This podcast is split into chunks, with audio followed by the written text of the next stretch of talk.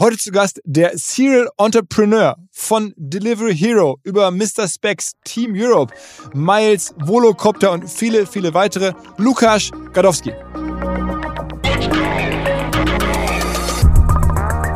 Was diese AirTaxis können, ist halt eben sicher, leise und effizient, kostengünstig. Wenn ich mir mal kurz First Principles sind ja in Mode, das mal kurz anschaue, dann äh, ist da nicht so viel anderes Zeug drin wie im Electrical Vehicle. Ja, das sind elektrische Motoren drin, Batterien, Computer, that's it. Ja. Vielleicht noch äh, Carbon Fiber, CFK. Ja. Das ist beim Auto weniger, hier ist es voll gut. Dann ist das Ding vielleicht doppelt so teuer. Und überleg mal, wie teuer ist denn so ein On-Scale? Für wie viel Geld kann ich denn so ein Flugtaxi plötzlich bauen? Und da sehe ich so, wow, okay, das ist dann nichts für irgendwie reiche Leute oder irgendwas, ja, sondern das kann wirklich, wirklich für die Masse sein. Let's go! Go, go! Herzlich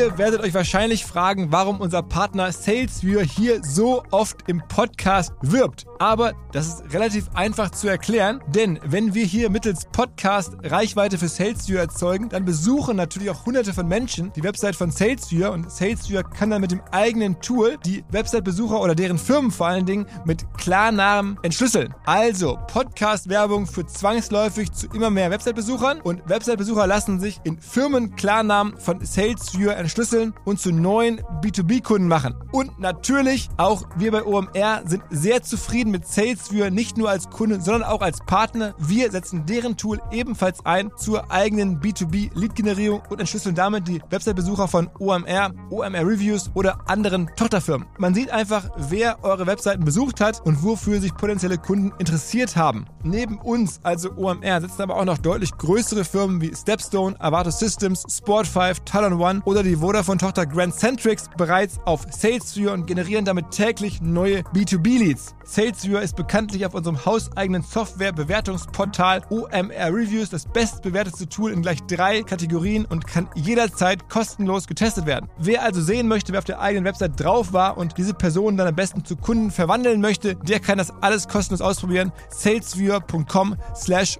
OMR. Zurück zum Podcast. Er ist eines der großen letzten Puzzlestücke für diesen Podcast, wenn man einen Überblick bekommen möchte über die letzten 20, 25 Jahre deutsche Digital- und Internet- und Gründerszene, dann ist, wie gesagt, Lukas da eine sehr, sehr prägende Gestalt. Angefangen Anfang der Nullerjahre mit Spreadshirt in Leipzig, später unter anderem seinen Blog zu dem gemacht, was heute Gründerszene ist, aber vor allen Dingen auch StudiVZ mit aufgebaut, später Brands for Friends, dann Team Europe gegründet, da ist rausgekommen, unter anderem ja Delivery Hero, aber auch Mr. Specs, vieles andere, ganz viele Menschen, die heute Dinge Dinge machen, sind von Lukas in die Szene reingeholt worden oder inspiriert worden. Er hat diesen Fonds Point 9, von dem alle sagen, einer der besten deutschen VC-Fonds, am Ende gegründet. Sein Geld steckt da drin. Zwischenzeitlich dürfte er auf dem Papier Milliardär gewesen sein, alleine über seine Delivery Hero Anteile. Er sagt aber zu mir, ihm geht es gar nicht sehr ums Geld und ich glaube mir das auch wirklich. Natürlich geht es ihm ums Geld, aber es geht ihm auch wirklich darum, Sachen zu erleben, große Sachen mit voranzubringen. Er glaubt sehr stark an Deep Tech, auch an Karma, also sehr viele überraschende Sachen, auch seine Art zu leben heute quer durch die Welt verteilt zwischen Asien, LA und Berlin. Wir haben darüber gesprochen, wie er mit dieser Chance, Lukas Gadowski zu sein und diese Mittel zu haben, heute umgeht, was ihm wichtig ist, wie er über die Welt nachdenkt und es war alles dabei von sehr coolen Anekdoten bis zu überraschenden Ansichten, bis einfach zu seinen persönlichen Wahrheiten. Ich habe es sehr genossen. Hier kommt das lange ersehnte und endlich überfällige große Lukas Gadowski Update. Auf geht's! Herzlich willkommen, Lukas Gadowski. Ja, hallo, vielen Dank, dass ich äh, hier sein darf. Oh Mann, das ist also Viele Grüße, ich grüße alle, alle, die mich kennen und auch du, alle anderen. Du bist ja jetzt echt schon ganz viele Jahre in dem, in dem, in dem äh, Business unterwegs, obwohl in den letzten Jahren nicht mehr ganz so sichtbar. Mir ging das so, als ich angefangen habe, mich für Digital und Internet und Startups zu interessieren, da fing deine Karriere gerade an. Da hast du, glaube ich, gerade in Leipzig Spreadshirt gegründet. Das war so dein erstes Ding nach Uni, ne? Mhm. Ja, genau. Das war noch parallel zur Uni, äh, Spreadshirt das ist bis heute irgendwie noch äh, ein großer Konzern geworden, kann man fast sagen. Ne? Äh, ich würde sagen, eine, ein erfolgreiches, mittelständisches, mittelständisches, profitables ähm, ja, E-Commerce-Unternehmen, äh, was wir jetzt gerade wieder ja, ähm, neu beleben, äh, wo wir seit zwei Jahren neues Management haben, wo ich noch im Aufsichtsrat bin, wo ich, ja, das ist ein super Unternehmen, sehr stolz drauf. Also wir reden so von 200 Millionen plus Umsatz, ne? Genau, ich glaube, das steht ja auch sozusagen in diesen, in diesen Bundesanzeigern. Und auf der einen Seite ist das richtig, richtig gut und ein toller Erfolg, super auch, also ein ganz tolles Team in Leipzig. Auf der anderen Seite so wie die, so groß wie E-Commerce äh, geworden ist, kann man auch sagen, da, wenn man jetzt mit, das mit einem Shopify vergleicht oder sowas, ja, da, da, da wäre, ähm, da ist noch was möglich. Und wir freuen uns sehr drauf. Jetzt, jetzt beleben wir es äh, so ein bisschen wieder neu. Neues Management, neue Vision Richtung Fashion, Sustainability, auch, auch B2B. Aber richtig, das war der Anfang. Ganz tolles, ganz tolles Unternehmen. Spreadshirt war damals ein bisschen die Idee, in der frühen Phase dachte man, man könnte so ein äh, T-Shirt-Druck machen, quasi, wo jeder sein eigenes T-Shirt konfigurieren kann und dann wird es sozusagen ähm, ja, individuell zugestellt. So, wie, wie hieß das damals? Nicht Mass Customization, sondern so Mass Individualization oder wie war nochmal der Fachbegriff dafür? Ich glaube schon Mass Customization. Also das, das war so die, die erste große Welle, als man noch gar nicht so genau wusste, was kommt jetzt da mit dem Internet. Da war das so eine Idee. Das war so wahrscheinlich, hätte ich jetzt gesagt, so 2005, 2006, dass du es gegründet hast? 2001, 2005, 2006 war es dann erfolgreich, aber davon waren viele, also ein paar Jahre quasi langsames, kontinuierliches, beständiges Wachstum. Mhm. Und ja. Und wie, wie ging es denn davor eigentlich, also bei dir los? Du warst ja an der Uni ganz normal, an verschiedenen Unis, hast du in den USA studiert, BWL und, und Wirtschaftsinformatik, glaube ich. Mhm. Und dann auch an dieser Handelshochschule Leipzig am, am Ende. Und ist, was, warst, bist du aus der Uni raus äh, und hast äh, Spreadshirt angefangen? Mhm. Ja. Einfach inspiriert durch was? Na, ich habe mein, mein Studium, also ich wollte Unternehmer werden. Das war, das war zunächst mal das Ziel und das war auch inspiriert von, ähm, von, von, von eigentlich von meinem, meinem Abitur, ja. Von, äh, da gab's, ähm, wir hatten einen ganz tollen Physiklehrer, mit dem arbeite ich heute auch wieder zusammen. Ja, da machen wir Non-Profit im Bereich Bildung. Ist ähm, eine der schönsten Sachen. Und der hat uns äh, Kosmologie, Astronomie und überhaupt die Liebe zur Technologie und Wissenschaft quasi, quasi gegeben. Und davon war ich inspiriert, davon, was Technologie machen kann, aber auch vom Kosmos, die Sterne, von dem Weiten, einfach Fantasie und, und ja, dadurch Technologie, Leben voranbringen, schöner machen. Das war so, das war von Anfang an das Ziel, Unternehmer zu werden und dann quasi, ja, zum wissenschaftlichen Fortschritt beitragen und, und zu dem, was der, was der, was der machen kann, ja. aber, aber es, äh, man hätte ja auch denken können, dass die Inspiration ein bisschen aus deiner persönlichen Geschichte kam, weil du bist ja sozusagen in Polen geboren und dann sozusagen äh, nach Deutschland gekommen. Wie alt warst du da? Acht. Ah, also häufig ist es so eine Vita, wo man dann so ein bisschen äh, später erst in Deutschland startet, dann ist man so ein bisschen Außenseiter, das ist ja viele zum, zum Unternehmertum auch inspiriert. Das war bei dir auch ein Antrieb, oder nicht? Ich, ich glaube, sozusagen dieser Immigranten-Background, klar, hat was, man, man, man, man hat nichts zu verlieren, das ist, das ist schon was Gutes, man kennt verschiedene Kulturen. Wenn man verschiedene Kulturen kennt, ist es auch, ähm, sieht man mehr, dass Dinge variabel sind. Du siehst, wenn ich nur eine Kultur kenne, ist es vielleicht, wirkt das wie eine Konstante. Wenn du mehrere Kulturen kennst, wird es zu einer Variablen und dann ist der ganze Kopf, glaube ich, flexibler. Das trägt dazu mit bei. Also dieser Migrantenhintergrund ist hat schon was für Innovation, glaube ich. Ja. Aber es war jetzt für dich nicht so, dass für dich klar war, das war der Treiber. Der Treiber war wirklich ein Lehrer am Ende. Das ist ja schon cool. Ja, ein Lehrer und äh, klar, was ist der Sinn des Lebens, was ist meine Berufskarriere, ja, was, was, was bewegen zu wollen. Und ähm, wie gesagt, der Glaube, der, ein positiver Glaube an Technik, an, an Technik und Wissenschaft, der sich über der sich auch aus langfristigen, wirklich sehr langen Zeithorizonten, die halt eben kosmologisch, astronomisch sind, nährt, ja. Und ich glaube, wenn man mich so kennt als äh, Spreadshirt und alles, was da dahinter kam, E-Commerce, Internet, naja, das ist halt so ein Internetunternehmer. Und heute mache ich seit, deswegen hat man auch so lange von mir nichts gehört, weil, weil ich halt eben Deep Tech mache. Und das war auch erstmal so ein Pivot. Das dauert ein paar Jahre, bis man da überhaupt reinkommt. Das war auch nicht so, ne, das war auch nicht so einfach, ja. Und ich könnte mir gut vorstellen, wenn man so von außen guckt, sagt man so, äh, plötzlich Deep Tech, wo kommt denn das her? Aber das war eigentlich schon immer da und das Ziel und das Internet, das war eher quasi der einfach zugängliche Umweg, ja, weil so eine T-Shirt-Firma, die kann ich starten mit genau, und aber 2001 habe ich gesagt, habe ich angefangen. 2001 für die Älteren unter den Hörern. Das war die Internetblase. Ja, da gab es genau nur Capital. Es war alles Internet wurde so ein bisschen als Betrug angesehen, äh, fast schon, ja. Und ähm, äh, sowas konnte man starten ohne Startkapital, mit sehr geringen Mitteln. Ja, und wir haben ja nicht nur Mass Customization gemacht, wir haben ja auch eine Shop-Software gemacht. Das heißt, wir haben so eine ganze Lösung gemacht, wo Leute ihren eigenen ähm, Online-Shop gehabt haben, ja. Und das war eigentlich der Umweg. E-Commerce, dann Marketplaces, Software as a Service, also eher, eher Richtung Commercial und dann nach Delivery Hero dann back to the roots, Warum machst du das eigentlich? Ähm, Technologie, bessere Welt durch Technologie und das ist das, was ja, also, aber da, du hast ja dann wirklich ganz schön lange Anlauf genommen, kann man sagen, um jetzt in dieser äh, Deep Tech und auch Big Money Welt zu landen, weil man Deep Tech erfordert auch deutlich mehr Geld. Lass uns aber am Anfang sozusagen in der Anlaufphase äh, bleiben. Also Spreadshirt, das waren dann ja auch harte Jahre. Bis, wenn du sagst 2001 gegründet, bis dann erfolgreich war, 2004, 2005, 2006, das waren ja auch schon dann schnell mal fünf Jahre, die äh, auch hart sind, wenn das nicht so richtig funktioniert. Ja, genau. Aber in dem Fall hat es ja sogar funktioniert. Die, die harten Jahre waren vor Spreadshirt noch, weil die ersten beiden Sachen, die ich gegründet habe, von denen weiß heute niemand mehr, weil die waren, sind beide beide gescheitert, inklusive äh, Chaos unter den Gründern, sage ich mal. Was war das? Das war also eine, das war so eine Barcode-Vergleichsgeschichte und das andere war eine, war, war eine Consulting für Finanz, äh, Finanzierungspläne. Über dieses Consulting für Finanzierungspläne habe ich übrigens auch die Textilwirtschaft kennengelernt und dann und dann ähm, so eins und eins quasi da zusammengebracht, ja. Das heißt, du, aber du bist wirklich aus der Uni äh, rausgekommen, hast deinen Abschluss bekommen und gesagt, okay, jetzt gucke ich mal, was ich machen kann und dann hast du diese, diese ersten Konzepte verfolgt dann als Abschluss. Nee, nee, sofort im Grundstudium habe ich die ersten Konzepte verfolgt. Also schon parallel zum Studium? Parallel zum Studium. Hm. Aber ohne Investoren damals und so? Äh, genau, ohne Investoren, ähm, weil mit der zweiten Sache haben wir versucht, Investoren zu bekommen, ja. Aber immer, wie gesagt, immer mit diesen, mit diesen Technologie-Einschlag, ja. Zum Beispiel Auslandssemester habe ich gemacht am Georgia Tech äh, ja. in Atlanta, ja. Georgia Institute of Technology. Da haben wir sozusagen Chemieklassen gehabt, unsere eigenen Wafer geätzt, ähm, Lab und Theorie gemacht, also richtigen Chemiekurs äh, zur, zur Wirtschaftsinformatik dazu. Eine Diplomarbeit habe ich bei Infineon geschrieben, das ist äh, DRAM, also Speicherbausteine.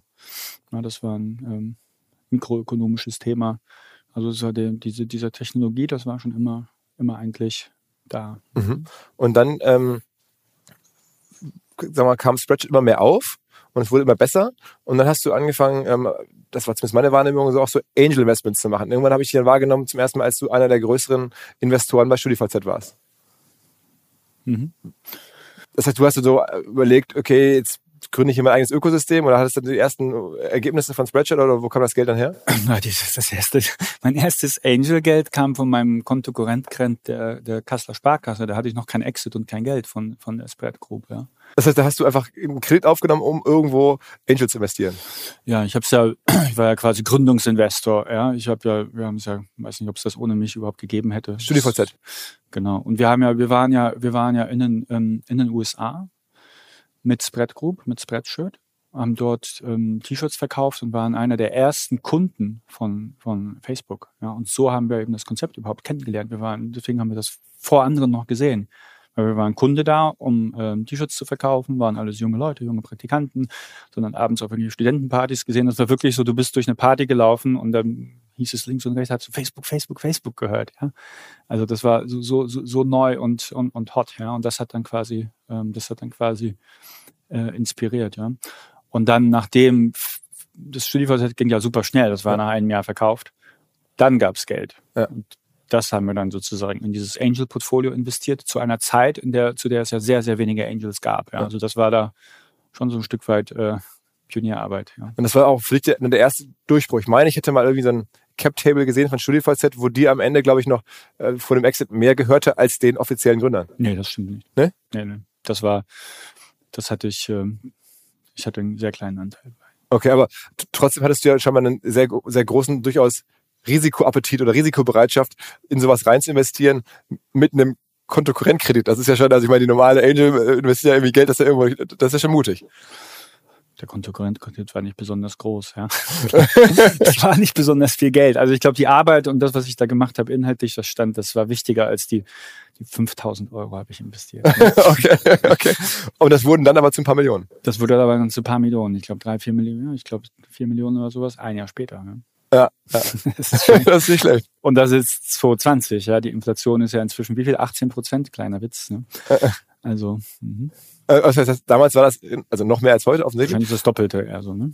Mhm. Was hast du dann damit gemacht? Also das, was waren dann die ersten? Die Diese Angel Investments. Ja. Irgendwelche Treffer da schon gehabt? Dann auch, ich, also ich glaube, das Beste von den Angel Investments war lustigerweise eins, wo ich am wenigsten gemacht habe. Bei StudiVZ habe ich ja auch sehr, sehr, war ich ja recht aktiv am Anfang.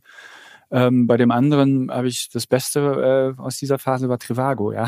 Trivago, okay, ja gut. Trivago, ja, das war sehr, das war sehr gut. Ja. Das haben wir als, als Business Angel lange Zeit auch ähm, gar nicht so wahrgenommen, dass sie überhaupt so erfolgreich waren. Aber es, es die haben, ein, die haben so ein bisschen ihren einfach still ihren Job gemacht, ja. Die haben nichts groß geredet, die haben einfach executed. Aber es schien mir damals so, als, als ähm, wenn du auch sehr sowieso, da, damals hieß es auch so Spray and Pray. Also du hast dann mit diesem Exit-Geld äh, recht viel gemacht. Man konnte mal nachlesen, damals gab es ja die verschiedenen ersten Blogs, wo immer stand irgendwie Lukas oder damals Luck Attack, weiß ich noch, hast du dich genannt. Ähm, so äh, äh, äh habt ihr irgendwie überall investiert. Es gab fast kein deutsches Internet-Startup, wo du nicht mit dabei warst dann. Genau, das ist dann von, von, von der Wahrnehmung wahrscheinlich. Ne? Also von denen, die irgendwie, weil das war, ich habe ja auch den, den Gründerszene ja auch mit auf den Weg gebracht. Oder ähm, deswegen war das aber eher so eine, eher so eine Wahrnehmung. Ja. Ich, ich glaube, was, was da wichtig ist, und das interessiert mich auch, auch, auch jetzt quasi, auch in die Zukunft geschaut, weil das ist alles, alles schön, das ist ja wie so eine Reise in die Vergangenheit. Ja, muss einmal, einmal herleiten, wo du herkommst. Aber, aber ich, aber ich glaube, ich, ich glaube, die Zukunft, das ist das, das ist das, was interessant und wichtig ist. Und der Punkt, den du gerade gesagt hast, Spray and Pray, ich würde sagen, eine Can-Do-Attitude. Teilweise auch ein bisschen zu optimistisch, zu positiv, ja, ich habe dann danach irgendwann mal gesagt, naja, du zeigst einem Unternehmer ein Stück Holz, äh, weiß ich noch, gab es da einmal so eine, so eine, so ein, so ein ja, Anekdote oder Idiom oder wie man das auch sagt, zeigst ein Stück Holz und er sieht ein Schiff, er sieht immer die Möglichkeiten. Also teilweise auch in Gründern Möglichkeiten gesehen, die vielleicht gar nicht so da waren, ja, sondern einfach selber die eigene Fantasie spielen lassen. Also ich habe in anderthalb Jahren 70 Angel Investments gemacht, ja, davon waren nicht alle erfolgreich, ja. Aber viele, also es war die, vielleicht die Hälfte waren erfolgreich, ja. Ach, wirklich? Und das ist schon eine Monsterquote. Das ist schon eine richtig gute Quote, ja. Und manchmal sagt man nur, nur 20 oder nur 10 Prozent oder was auch immer. Ich glaube, heute sind die Quoten noch viel besser. Wenn du als erfahrener Investor hast viel bessere Quoten noch. Aber selbst damals waren schon, war die halt eben halt, ähm, war die halt eben ziemlich gut schon, ja. Du hast es gerade so ein bisschen bescheiden im Nebensatz gesagt, du hast Gründerszene mit auf den Weg gebracht. Damals warst du doch Gründerszene. Das war dein Portal. Du hast das es war am Anfang dein persönlicher Lukas Gadowski-Blog und dann hast du später, glaube ich, den, den Joel Kaczmarek dazugeholt und der hat es dann zu einem großen Genau, zwischendurch, zwischendurch noch Jan Beckers, ja, auch stimmt, einer der Jan, besten, einer der besten Redakteure. Absolut, Jan Beckers, also der Jan Beckers, mittlerweile auch Beckers. Äh, extrem erfolgreich mit Fonds und allem drum und dran, auch schon hier zu Gast gewesen. Ähm, den hast du auch entdeckt damals, aus, aus glaube ich, oder als Redakteur dazugeholt. Ich glaube, der hat sich selbst entdeckt. Aber ähm, äh, der, der ja, nee, das war mein, das war mein persönliches Blog. Und auch interessant, die, die Motivation für diesen Blog, das war, wissen wir heute gar nicht mehr so vielleicht. Das war damals, das war ja, das war die New Economy damals, ja. Und es gab Old Economy, New Economy und es war, es war auch viel hierarchischer als heute, ja. Es gibt das Siezen und das Duzen heute in meinem Umfeld duzen uns alle, weil so viele Engländer auch irgendwo dabei sind, ja. Und damals war, war eine starke Hierarchie, viel Barrieren werden aufgebaut. Ähm, das, war, das war eine ganz andere Kultur, die können wir uns heute gar nicht mehr vorstellen. Und die Idee mit Gründerszene war, zu, zu zeigen, den Menschen zu zeigen, das war ja auch ein Videoblog, das war eine Mischung aus Texten und Video, ähm, was damals noch relativ neu war. Also ich glaube, YouTube gab es gerade überhaupt erst, ja. Ähm, Kameraschwenk, wer bist du, was machst du? Absolut, ja? ich wollte es gerade sagen, du bist echt der Vorläufer von dem, was ich heute mache. Hast du immer irgendwelche Leute getroffen aus der Startup-Szene und gesagt, wer bist du, was machst du? Den Spruch weiß ich, wollte ich dir eigentlich gerade sagen. Das ist dein alter Spruch, ja? Genau, und das hat, das hat den Menschen gezeigt. Man kriegt ein Gefühl für die Person, ist er nett, habe ich mit dem eine Chemie und reißt so, das war das Ziel, ja, diese Community zu bauen, die Barrieren niederzureißen und Entrepreneurship, ja, mit dieser, mit dieser Can-Do mit dieser Can-Do-Attitude. Ja, wir können, wir, wir können was machen. Ähm, ja, das war, das war die Idee. Und dann ging es so weiter. Also du hast dann ähm, nach meiner Recherche meiner Erinnerung vor allen Dingen auch ähm, nach ähm, äh, StudiVZ dann äh, Brands for Friends mitgemacht. So ein Shoppingclub war das damals, auch äh, mit Leuten aus dem Umfeld von StudiVZ, was dann wieder sehr schnell an eBay verkauft wurde und für noch mehr Geld als StudiVZ. Das war, müsste das nächste große Ding für dich gewesen sein. Ähm, ja. Mhm. okay. Also, also ging auch schnell und dann hast dann, so nämlich das zumindest war, warst du, dass du dann äh, gesehen hast, okay, so kann es ja funktionieren. Und jetzt gründe ich mal eben, eben, eben, eben nicht, weil eigentlich waren das beides Misserfolge. Also sowohl StudiVZ als auch Brands for Friends waren, waren, waren zwar schnelle, das waren eine schnelle Teilerfolge oder Scheinerfolge. Ja. Die sind ja und, und aus der Phase viel gelernt auch, auch aus dieser Business Angel Phase viel gelernt und dann mit diesen Learnings quasi dann, äh, was damals äh, Team Europe hieß. Ja ähm, Inkubator gegründet. Ja, ich würde es auch nicht Inkubator nennen, sondern sondern Company Builder haben wir es genannt. Also zum einen selber Companies gegründet, zum anderen einen Fonds aufgelegt, was heute Point Nine Capital ist. Ja, ja. Das heißt, aus diesen Phasen quasi das alles mitgenommen. So. Und eine Sache war beim Gründen von Dingern, ich habe ja so ja, beim, beim Gründen stark darauf zu achten, wie ist die Corporate Governance, wie ist die Kontrolle. Und das haben wir dann bei, bei Delivery Hero richtig gemacht, ja, dass wir quasi dafür gesorgt haben, als, als Gründer ähm, da, da sehr lange die Kontrolle zu behalten. kommen, kommen wir da nochmal zu, aber dann noch einmal kurz die, äh, die, die Geschichte. So, und, und, und das andere ist sozusagen diese, das hört sich so toll an, ja, aber dann sind dann, das sind auch richtig hohe Zahlen, na klar, und für junge Menschen, das ist ein Wahnsinnserfolg, ja. Aber, aber ich glaube, wir können, ich glaube, wir können, ich glaube, wir können mehr. Und viel interessanter als der schnelle Erfolg ist ist die Substanz. Ja, wir haben uns vorhin im Eingang kurz kurz erwähnt. Du hast äh, kurz erwähnt, welche tollen äh, ähm, Unternehmerpersönlichkeiten du da du da Interviews hast, wird und und was auch immer. Das ist Substanz. Ja, das ist das ist das sind ja richtig richtig richtig interessante Dinge. Und das jetzt zu machen in dieser Generation mit Technologie, mit Produkten und Dienstleistungen, die ganz klar die Welt besser machen, auch wichtig. Ja, weil, weil du hast einfach deinen Rückenwind vom Universum. Das ist Karma. Als, als Unternehmer oder egal ob Unternehmer oder äh, Konzern, du willst ja eigentlich kein Risiko. Ja? Und Dinge zu machen, die gegen das Universum laufen, ähm, das ist ein Risiko. Ja, deswegen jetzt, deswegen automatisch aus der Motivation heraus große Dinge zu bauen, die Substanz haben, wenn die Risiko zu haben, wirst du automatisch grün und und ethisch und, und alles, was, was dazugehört. Ne? Ich sage so ein bisschen Rückenwind vom Universum, nenne ich das. Ne? Aber, aber das äh, sehe ich auch bei, weiß ich nicht, Tesla zum Beispiel. Das ist ein, ist ein sehr gutes Beispiel dafür. Ja? So. Also das heißt, du würdest sagen, die damalige Phase war im Nachhinein zwar wirtschaftlich für dich erfolgreich oder was ein normaler Mensch als erfolgreich äh, begreifen würde, aber es war dann mit anderen Worten formuliert, zu früh verkauft, zu wenig Substanz aufgebaut. Das waren. Mhm, genau, ich, also ich glaube, es war richtig erfolgreich mit den Fähigkeiten, dem Wissen, das wir hatten und konnten unglaublich. Ähm, genau, aber sozusagen, aber sozusagen als Ökosystem und als äh, noch, noch im Werden, ja. Und, ähm, meine, in der, in der Europe-Phase sind da schon auch Firmen entstanden, äh, also du hast es gerade Delivery Hero genannt oder damals Lieferheld, das ist ja richtig groß geworden, ist jetzt ja irgendwie zuletzt im DAX gewesen und so. Ähm, aber auch Mr. Specs war, glaube ich, mit dabei, also der, der das Online-Optik-Unternehmen, heute sehr groß. Ähm, äh, dann war äh, Käuferportal war, glaube ich, ein Beispiel dafür. Also schon verschiedenste Sachen, ähm, die ihr da sozusagen mit aufgezogen habt. Genau, aber, aber Delivery Hero mit Abstand das ja. größte. Also die beiden größten Sachen, die Bestand haben, war, war quasi Delivery Hero und dann äh, ähm, Point Nine Capital, also Boutique. Ist ja auch, auch glaube ich, sehr schön. Also Point Nine Capital, muss man nochmal zu sagen, weil auch hier viele meiner Bekannten aus dem VC-Umfeld oder auch Gäste hier immer wieder, wenn ich frage, was ist denn der, eigentlich der erfolgreichste deutsche VC-Fonds, dann hört man ganz oft Point Nine. Also das ist, die haben, die haben diesen SaaS-Fokus schon immer gehabt und haben den auch stark gehalten, haben sich schon mal auch nicht ablenken lassen von anderen äh, Investment-Opportunitäten, haben immer so auf SaaS-Filme geguckt und das muss gigantisch gut laufen. Also äh, da bist du auch mit, mit Gründer, also das, der Fonds macht dich wahrscheinlich sehr glücklich. Ja, wobei irgendwann habe ich meine Anteile dann äh, gegen Delivery Hero getauscht. Das heißt, von den, sp den späteren Fonds habe ich immer weniger und ich, bei den letzten jetzt bin ich gar nicht mehr dabei. Okay, die Fonds laufen alle so, ein VC-Fonds, der dann 4, 5x macht, ist ja schon gut. Ich glaube, da müssten die alle so ungefähr liegen oder drüber, ne? Also bei 8, ja. Zwischendurch, als die Bewertung höher war, waren, waren die alle bei 10. Jetzt sind sie wahrscheinlich bei 7, 8 wieder. Und dann warst du da einer der größten Investoren in diese Fonds? Ähm, vom ersten, ja, dann habe ich ja quasi mit, also war ich der sowohl größter GP als auch größter LP. Wie groß war der Fonds? Der war 6 Millionen. 6 Millionen, okay. Und mittlerweile sind die Fonds, wo sind wir angekommen?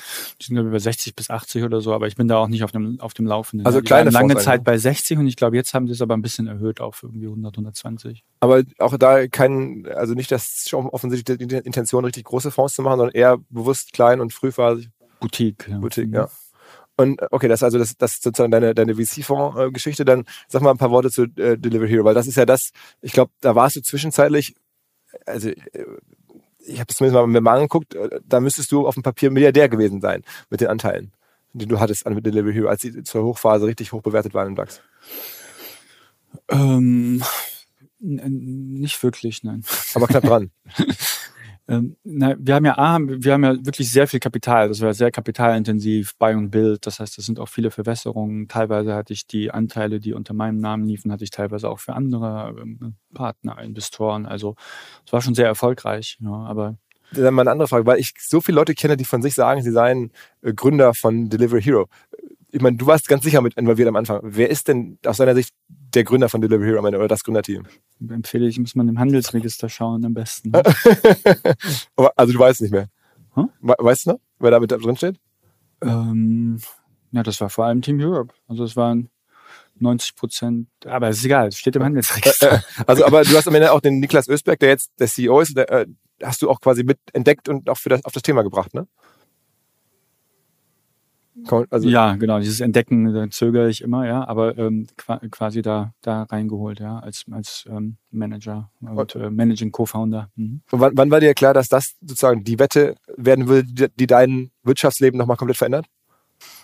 Ja, wir haben ja als Lieferheld äh, äh, begonnen ja. und dann gesehen, dass es besser funktioniert, als wir eigentlich dachten und dann eben Delivery Hero äh, gegründet. Ja? Parallel, dann eine Zeit lang parallel betrieben und dann gemerged. Das war jetzt die Idee, also Lieferheld war ja sozusagen pizza.de, das Konzept irgendwie auf, in Deutschland und das andere war dann international, ne? Genau, also ja, pizza.de Konzept auch nicht wirklich, aber sozusagen Essensbestellung äh, zu digitalisieren online. Und die Vision da aber eigentlich von, von, von Team, Team Europe war, die, to make the world a more entrepreneurial place. Einfach die Idee, technologische Veränderungsrate geht, geht so schnell, nimmt so schnell zu. Das heißt, ein größerer Teil der Welt sollte als unternehmerisch und VC und wie auch immer organisiert sein. Das war die eigentliche Vision. Ja. Und wir wollten dann zwei erfolgreiche Startups pro, pro Jahr gründen. Lieferhalt war dann eins davon. Dann haben wir gesagt, okay, cool, das funktioniert so gut. Als äh, der nächsten Slot, den wir haben mit unseren Kapazitäten, dann machen wir die Internationalisierung. Haben das, das gemacht. Und dann, dann, dann war das sehr erfolgreich, hatte wirklich viele, ähm, viele, viele tolle Leute, die daran, daran mitgearbeitet haben, die dann Teil des, ähm, die, die dann, die da zu diesem Erfolg beigetragen haben. Also das war wirklich, das war wirklich ein großes, großes Team und jeder hat da, jeder hat da seins gemacht. Ob es die frühen Investoren waren, wie hier Holzbrink und Tengelmann war dabei, ähm, oder, oder eben der Niklas oder auch der Olli Samba am Ende, ja, der hat ja den größten, größten Check geschrieben. Wir hatten ganz tolle amerikanische Investoren. Wir hatten auch Investoren aus, aus, ähm, aus Osteuropa. Also ganz, da kam schon wirklich viel, viel zusammen, um das, ähm, um das, um das so gut zu machen. Ja. Warst du da ein paar Jahre lang, sagen wir mal, tagtäglich operativ auch beschäftigt? Ja, also, du also operativ, ich war, ich war halt eben Chairman, ne? Ich hatte, war, war, war Chairman, hatte da, war Chairman und hatte, war Controlling Chairman. Also ich hatte quasi die, die Mehrheit im Board. Und du hast ja das Fundraising am Ende gemacht. Also ich meine, da ist ja, wie viel Geld ist da reingeflossen in die Review? Wahrscheinlich schon über eine Milliarde, ne? Äh, ja, auch, aber gegen, gegen Ende mit den großen Tickets hat das auch, auch äh, gerade mit Oli Samba auch das Hätte ich ohne Niklas wahrscheinlich so nicht geschafft. Okay, aber das heißt, dein, dein Job war dann am Anfang, die, das ganze Geld zu besorgen, um halt diese Firma so schnell wachsen zu lassen und auch zukaufen zu können. Das war also das Prinzip von, von Lieferheld oder von Delivery Hero, also dem internationalen äh, äh, Vehikel war ja dann auch, ihr kauft rund um die Welt Lieferdienste oder, oder sozusagen Websites, äh, die die Essensvermittlung machen, kauft ihr zu. Genau, so Mix, ne? Buy, buy and Build. Ja. Ja, mhm. ja. Also auch, auch Gründungen gemacht. Korea war sehr erfolgreich. Andere waren nicht so erfolgreich. Ja. Ähm, aber Lass noch mal ein paar Worte sagen, weil du gerade auf Olli Samba zu sprechen kommst. Also eine lange Zeit sah es auch so aus, da gab es im deutschen Internet auf der einen Seite die, die Samba-Gruppe, ähm, die ihren Inkubator hatten, die ihre Firmen gemacht haben und dann gab es halt dich und damals dein Umfeld, Kolja war dabei, so äh, Jan Beckers, sozusagen das waren so zwei Pole, die äh, ein Umfeld hatten und viele Firmen und viele Teams auf die Reise gebracht haben. Ähm, und da war sogar so ein bisschen so ein Wettbewerb immer. War das ein Wettbewerb? Haben die dich sehr inspiriert oder sehr auch vorangetrieben, dass es da noch so ein, so ein anderes Team gab, das so umtriebig war und so viel Energie hatte? Ich glaube, es gibt ganz, ganz viele tolle Gründer, die, die, die, die da vielleicht so eher so die Hidden Champions sind. Ne? Also sind ja ganz viele tolle Unternehmen äh, ähm, entstanden. Die, die, die großen sieht man jetzt. Also es ist, glaube ich, eher so eine, so ein bisschen so eine selektive Wahrnehmung. Ja? Aber es waren sicherlich zwei der, bedeutenden Akteure, die auch was für die Community gemacht haben, aber es gab viele andere, die, die vielleicht sehr erfolgreich waren, die vielleicht in, in diesen, in diesen Kreisen, sage ich mal, jetzt Online-Marketing und, und ähnliches, da, da, da er äh, still einen extrem guten Job und eine extrem gute Performance ähm, hingelegt haben. Wer, wer ist dir da so in Erinnerung oder wer ist dir in den letzten Jahren aufgefallen, wo du sagen würdest, das ist schon echt sozusagen in der allerersten deutschen Gründerliga von Leuten, die man nicht so kennt? das jetzt irgendwie die, die, die Teamviewer, wann ist das entstanden? Oder irgendwie, wie heißen die, Check24 mhm. oder auch, auch ähm, da gibt es sicherlich auch den einen oder anderen, den weiß ich gar nicht, ja, weil Zelonis oder sowas. Ja, oder. Zelonis kam vielleicht ein bisschen später, aber, aber solche Dinge, ja. Okay, aber das heißt, dann war Delivery Hero war dann ein paar Jahre lang die Reise, wo du da auch sehr stark mit da gearbeitet hast und dann ist irgendwann das Ding an die Börse gegangen und alle waren baff, wie groß die Firma ist, was für ein Market Cap und spätestens dann war ja für dich äh, die Möglichkeit, wirklich ganz andere Dinge zu machen ähm, und du hast einfach über viel mehr Mittel verfügt. Genau, aber erstmal musste ich mich auch wieder neu erfinden. Ja. Ein Großteil des Teams ist in Delivery Hero aufgegangen, äh, äh, mehr oder weniger. Das heißt, das, das, das Team ist dann erstmal ähm, absorbiert, äh, die, die in Richtung Deep Tech sich neu umzuorientieren, das, das, das neu zu lernen, das war auch schon ein paar Jahre. Anlaufphase dann wieder. Okay. Wie, wie war das denn? Also ich meine, dann hast du gesagt, okay, jetzt ist jetzt hier Delivery, die Delivery Hero Story für mich erstmal ein Stück weit ähm, abgeschlossen. Das, die Firma kann alleine laufen, ist groß genug. Ähm, und dann hast du gesagt, okay, jetzt mache ich was Neues. Und dann, dann hast du einfach neue Leute getroffen oder bist irgendwie umgezogen oder, oder einfach neue, also wie ging dein Leben dann weiter? Ähm, ja, so ungefähr. so ungefähr, ja. Also dann, dann nach das nächste Muster war zu gucken, okay, nochmal, back to the, back, back to the roots. Ich wollte ja eigentlich Wissenschaft, Engineering, das, was man Deep Tech äh, mhm. äh, äh, nennt, machen. Ja? Und ich glaube, wir haben super tolle Voraussetzungen hier in Deutschland und auch hier in Europa. Wir haben es wir haben's richtig gut. Wir haben tolle, tolle Schulen, wir haben tolle Technologen, wir haben tolle Ingenieure. Das ist richtig gut. Das ist richtig, äh, ähm, richtig gute Substanz, auf die wir stolz sein können, mit der wir was anfangen können. Und dann mit meiner Erfahrung quasi so ein großes Unternehmen gegründet zu haben, auch mit der Kapitalmarkterfahrung, mit dem, mit dem Track Record, das auch international zu machen, zu sagen, okay, jetzt dann, was ist dann eben die nächste Level? Heißt jetzt jetzt ja auch Team Global quasi. Ja, und das ist, ähm, das ist, ähm, ja, diese, die, die, die Technologen, mit denen als Team komplementär dann eben neue große Companies zu bauen, die die Welt, die die Welt besser machen mit Technologie. Also dieses, ne?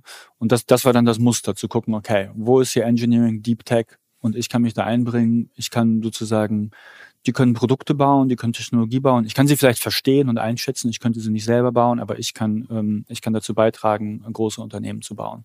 Und das ist das, was wir jetzt machen äh, mit, mit, mit Team Global. Das heißt, wir sind jetzt von der Reise Lukas und dann Spreadshirt und dann Gründerszene und diese Welt und dann die Welt von Team Europe. Jetzt sind wir in der nächsten Phase, in der aktuellen Phase angekommen. Das ist ja die Team Global Phase. Und sag noch da ein paar Worte, weil das ja auch schon unterschiedliche ähm, Firmen sind, die du da machst. Also du machst äh, Flugtaxen, sag ich mal, Volocopter und ähnliches. Ob das jetzt das richtige Wort ist, ist eine andere Frage, aber so äh, in diese Richtung. Machst irgendwie ähm, Energie, machst Endpal, warst du mit dabei, bist, glaube ich, Co-Chairman bei Endpal, also auch da ähm, Hardware und große Sachen und dann gleichzeitig aber auch weiter so, so Scooter und ähm, ich glaube bei, bei, bei Miles ähm, bist du gehört noch fast die Hälfte der Firma. Also bei so einem äh, ja e, e, fast eher einem B2C-Modell. Ähm, beschreib mal, wonach du guckst. Gute Frage. Also es hat sich, hat sich so ein bisschen so organisch entwickelt. Also angefangen hat es, so wie ich das, so wie ich das eben gesagt habe, geht auf die frühen, auf, auf das Jugendalter quasi noch zurück, Liebe zur Technologie, dann Umweg über das Internet, dann, äh, was ja auch eine Technologie ist, aber wir haben ja eher Anwendungen gemacht, wir mhm. waren ja gar nicht, ja. Und dann, dann geguckt, zufällig äh, Volocopter früh gefunden und das fand ich gut. Es hatte sozusagen, es hat den Endkundenbereich, es ist wirklich eine Frontiertechnologie, es ist eine Sprunginnovation, da gibt es ja auch die Sprint-Sprunginnovation, Disruptive Innovation sagt man manchmal auch. Wobei es gar nichts eigentlich disrupted, die Lufttaxis, weil die fügen was hinzu, ja. Und ähm, also es ist diese Grenztechnologie, man, also man lernt wirklich sehr viel, muss auch tief reingehen.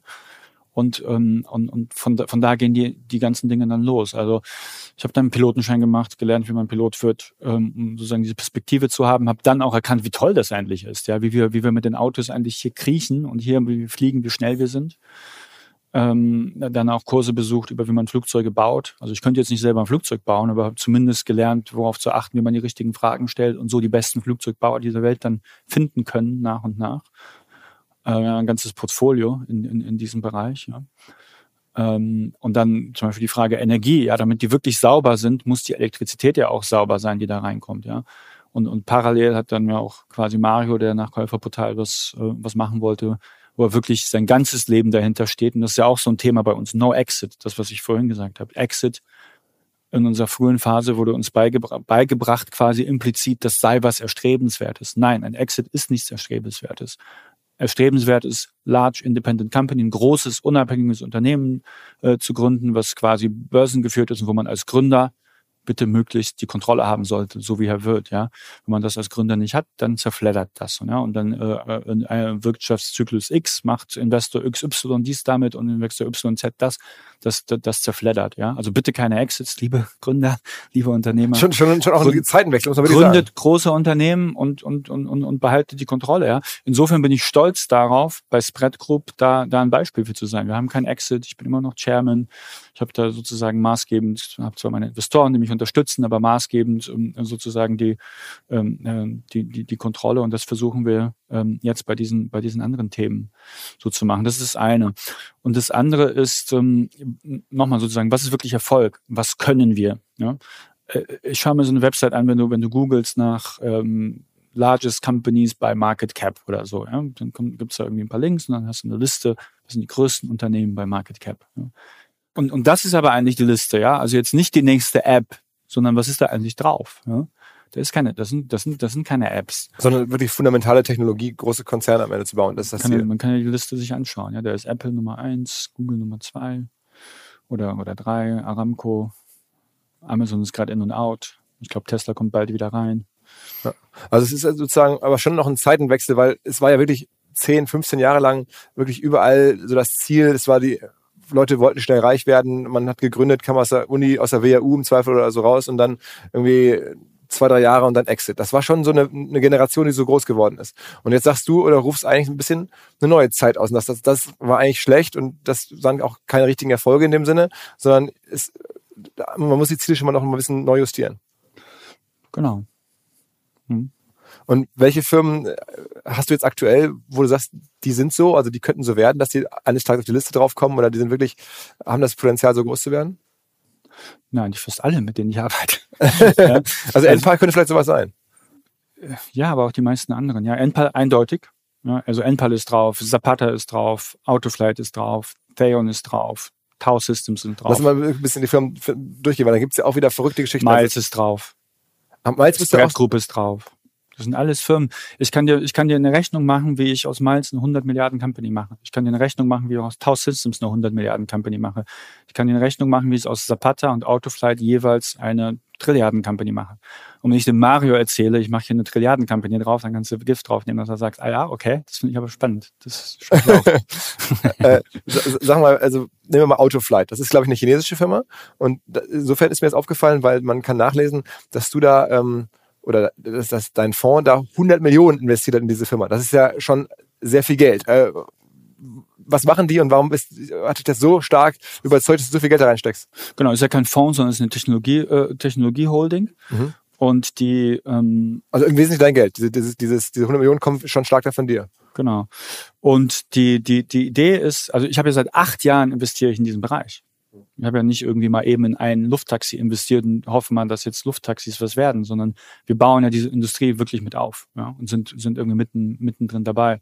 Und wir haben, glaube ich, die besten Companies ausgesucht. Ja. Also wir haben Volocopter, wir haben Archer Aviation in den USA, wir haben Autoflight, wir haben Zapata. Das heißt, bevor ich mich für, für ein Autoflight habe ich mich relativ spät entschieden. Ja. Das heißt, das, das machst du dann schon mit ziemlich viel.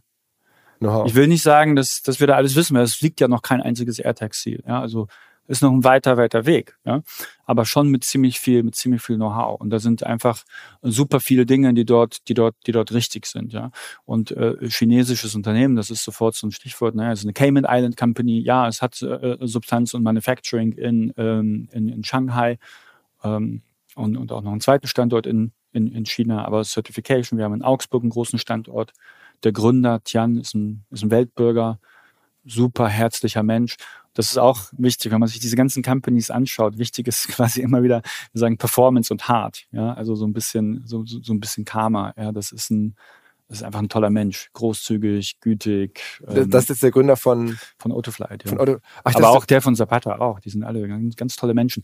Und der Gründer von Autoflight, einfach um das mal so zu zeigen, als CEO einer so einer Airtaxi Company, der hat, ähm, der baut elektrische Fluggeräte seit 20 Jahren. Seit 20 Jahren. Ja.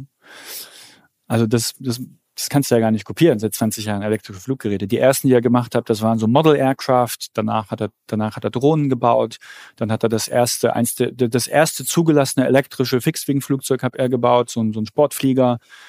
Ähm, er hat selber 4000 Stunden auf dem Jet ähm, als Pilot, beziehungsweise vier Stunden, 4000 Stunden Fixed Wing, davon glaube ich 3000 auf dem Jet, 1000 auf so, ähm, wie heißen die, General Aviation Fliegern, ähm, 1000 Stunden auf einem Hubschrauber. Das ist überhaupt selten, dass es Piloten gibt, die beides machen. Ja.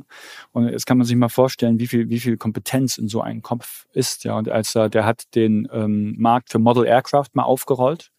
Das heißt, der hat den Markt für Model Aircraft, so ferngesteuerte kleine Flieger, Spaßflieger, disrupted. Ja.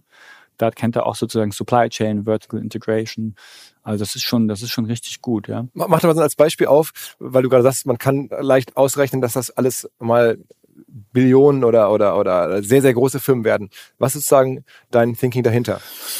Gut, also erstmal muss ich ein gesellschaftliches Problem lösen, um, um, um sozusagen das zu verdienen. Ja, wenn ich irgendwas mache für, für Get Rich Quick oder irgend sowas, das wird nicht funktionieren. Also muss ich mir erstmal gucken wir uns mal kurz sozusagen, was, was bringen wir der Welt endlich damit? Ja? Und wir bringen die buchstäblich auf die nächste Level der, der, der Zivilisation. Ja, ich kann plötzlich fliegen, ich brauche die Straße nicht mehr. Ja, oder weniger. Ja, das heißt ja nicht, dass die Straßen verschwinden. Die wird es immer noch geben. Aber, aber es ist einfach so superior. Ja? Ich gewinne Point to Point, Direct Line. Was diese AirTaxis können, ist halt eben sicher, leise und effizient, kostengünstig. Wenn ich mir mal kurz First Principles sind ja in Mode, das mal kurz anschaue, dann äh, ist da nicht so viel anderes Zeug drinne wie im Electrical Vehicle. Ja, das sind elektrische Motoren drinne, Batterien, Computer. That's it. Ja vielleicht noch äh, Carbon Fiber, CFK. Ja? Das ist beim Auto weniger, hier ist es voll gut. Dann ist das Ding vielleicht doppelt so teuer. Dann überleg mal, wie teuer ist denn so ein On-Scale? Für wie viel Geld kann ich denn so ein Flugtaxi plötzlich bauen? Hm. Aber da sehe ich so, wow, okay, das ist dann nichts für irgendwie reiche Leute oder irgendwas, ja, sondern das kann wirklich, wirklich für die Masse sein. So, und jetzt haben wir ein Problem mit unserem Planeten. Zum einen haben wir acht Milliarden Menschen, die wachsen auch noch ein bisschen und die wollen alle irgendwie glücklich sein. Zum anderen wollen wir unseren Planeten auch nicht, auch nicht zerstören. Ja? Und, und, und hier Deswegen auch die Technologiegläubigkeit. Wenn ich mit Technologie irgendwas zehnmal besser mache, per Definition äh, ist es auch immer sozusagen äh, sauberer. Ja. In dem Beispiel, ich brauche keine Straße, ich brauche weniger Straßen. Ja. Ich habe ähm, hab ja keinen Rollwiderstand von der Reibung. Also ich bin selbst beim Fliegen energieeffizienter äh, für den Transport. Ja. Und mein Vehikel wird vor allem viel produktiver. Ich habe so eine einfache Line. 20 Millionen Lufttaxis können den Job von einer Milliarde Autos machen. Das ist interessant. Ja. Wir haben zwei Milliarden Autos auf der Erde gerade, zwei Milliarden Autos. Jedes Jahr kommen 80 Millionen äh, neue Autos dazu. Ja. Das heißt, wenn wir das jetzt mal so 10, 15 Jahre fortschreiben, sind wir irgendwann bei drei, irgendwann mal bei vier Milliarden Autos. Kann man sich mal vorstellen, wie viel Blech, wie viel dies, wie viel das. Ja. Und ähm, wenn man sich jetzt überlegt, wie viel, wie produktiv so ein Auto ist, ja, dann bin ich mit, ähm, mit einem Lufttaxi grob siebenmal schneller, brauche noch nicht mal eine Straße. Und ich kaufe mir ja kein Lufttaxi. Heute die meisten Autos sind ja im Privatbesitz, ja. Sondern ich kaufe mir keins, sondern habe das als Shared Service automatisch. Ja. Okay, das heißt, ich habe einen Faktor sieben mal sieben von der Produktivität, das ist 49, runden wir mal auf, 50, ja. Und das heißt, mit 20 Millionen Lufttaxis mache ich den Job von einer Milliarde Autos. Ja. Und Jetzt ist mal die Frage, oh, 20 Millionen Lufttaxis, wir haben 80 neue Millionen äh, Autos pro Jahr, wie viel ist das eigentlich? Also ich glaube, um eine Trillion-Dollar-Company zu sein, muss diese Zukunft noch gar nicht realisiert zu sein, sondern ich brauche eine Manufacturing Capacity von ungefähr 100.000 Stück. Wenn ich 100.000 Stück habe, mache ich ungefähr 100 Milliarden Umsatz mit hoher Marge. Dann gibt es noch so ein Recurring Revenue Business Model da. okay, also Denkweise verstanden. Denk, Denkweise verstanden. Dann sag noch mal ein paar Worte. Zu einem Business, was ziemlich kompetitiv ist oder war, wo ich überrascht war, dass du da auch so groß drauf gesetzt hast. Also du hast sozusagen jetzt diese, diesen, diese Holding, die sehr viele verschiedene ähm, Air-Taxi ähm, äh, hält, aber du hast zum Beispiel auch, auch Roller gemacht. Cirque hieß, glaube ich, die Firma. Und das war ja ein Business, da waren da mit Tier und Lime und, und Bird ganz viele verschiedene. Was hat dich da so in der Zeit, wo, man, wo das so viele gemacht haben, was hat dich dazu angelockt? Auch, weil es ist ja nicht richtig Deep Tech jetzt. Genau, also so äh, zwei Dinge. Zum einen das Gefühl, dass man es dass man's konnte, weil dass man da Wert beitragen kann, weil es war so ein schnelles äh, äh, Business, was aufs Geschwindigkeit ankam. Ja ähm, und auf Internationalität ähm, und zum anderen ähm, in der frühen Phase quasi die ersten Hardware-Erfahrungen gemacht haben. Wir Volocopter gemacht, was sind die Hardware-Zyklen, wie macht man? Und das war schon interessant, mal zu lernen, wie ist das wirklich, Hardware zu produzieren, Geräte, Zulassung, alles viel einfacher als bei so einem Lufttaxi. aber doch ähnlich. Das war schon interessant. Ja. Also das ist ein, ein mhm. Motivator. Und das andere ist, ich halte Mikromobilität nach wie vor für einen essentiellen Baustein für Mobilität der Zukunft. Ich glaube daran, dass das langsam stetig über die Jahre und Jahrzehnte wachsen wird und gerade dann auch in so einem System mit Car-Network nennen wir das, was wir mit Miles machen. Ich habe ein Car-Network. Miles kann dann auch diese Lufttaxis betreiben später und die Luftscooter. Es gibt auch Luftscooter, die bauen wir in Marseille, Zapata. Kann man sich nicht gut vorstellen, wird man in zwei, drei Monaten sehen, was ein Luftscooter ist. Ist richtig, richtig genial. Ähm, und, und irgendwann mal in, in diesem System spielen Mikromobilität, nenne ich das mal, auch eine Rolle. Aber dieses, dieses Mikromobilität, die wir heute haben mit den Scootern, die hat das Problem noch nicht gelöst. Ja, du, das ist weder bequem noch sicher noch All-Weather Capabilities. Ja? Das gleiche Problem haben übrigens Fahrräder. Das heißt, hier haben wir auch eine Vision, da wollen wir noch nicht zu viel drüber sprechen. Das, die, an, an, der werden wir in ein paar Jahren äh, äh dran arbeiten, sozusagen als Team, sage ich mal, wir, ja, das ist Team Global, aber auch die ganzen CEOs in, in den Portfolios äh, werden uns in ein paar Jahren dran machen, auch das Mikromobilität-Thema nochmal anzugehen. Also die Dinge hängen schon zusammen. Also wenn man das sich jetzt so hört, dann ist schon klar, die verschiedenen Beteiligungen und Investments rund um Mobilität, die sind irgendwie verknüpft und in deinem Kopf wird, werden die alle so diese neue Welt mit ähm, sozusagen ja beeinflussen oder, oder darstellen am Ende. Genau, und das war teilweise gar nicht geplant. Ich habe diese Synergien teilweise gar nicht gesehen. Ja? Also es gibt Riesensynergien zwischen NPAL und Miles. Die sind gar nicht so offenbar. Wo liegen die? Charging Network. Ich kann plötzlich dezentral meine E-Autos laden, überall in Deutschland. Wie groß ist denn Miles jetzt aktuell? Ich weiß nicht, was die da, was wir an den Zahlen veröffentlichen, aber ich glaube, das ist, ich glaube, die Fahrzeugflotte ist grob bekannt, also sind so um die 15.000 jetzt. Ähm, also, okay, dann ist das schon echt noch eine massive Firma mit 15.000 Fahrzeugen. Und äh, da, da gehört euch mit dem, mit dem, mit der Beteiligungsholding äh, die Hälfte oder größtenteils die Hälfte. Ja, ähm, letztes Jahr war, Anfang letzten Jahren waren es 6.000. Also okay, es wächst also sehr dynamisch. Ähm, ist denn das bei dir so? so aber aber auch auch hier wieder sozusagen, ja, weil hier habe ich wieder die gleiche Rechnung. Ähm, wie viel Auto, wie viele Autos gibt es in Deutschland? Boah, je nachdem Statistik, also jetzt grob Ballpark 40. Ja. Okay. So jetzt habe ich gerade 15.000, das ist noch nicht viel, ja, aber wenn ich das mal 10 nehme und nochmal mal 10, also wir denken ja immer in Zehnerpotenzen. Ein Schritt ist eine Zehnerpotenz. Ja? Wenn ich also zwei Schritte mache, dann bin ich vielleicht bei anderthalb Millionen. Ja, und wenn ich mir dann überlege, wie viele Autos habe ich dann gespart, dann habe ich plötzlich fünf, sechs Millionen Autos gespart. Kann man sich auch wieder überlegen, wie viel Blech, wie viel Zeug wir uns einsparen. Ja? Und unser Geschäftsmodell ist gut, weil unser Geschäftsmodell will ja, dass ein Auto lange attraktiv bleibt, währenddessen heutige Geschäftsmodelle, die wollen, dass du dir möglichst oft ein neues Auto kaufst.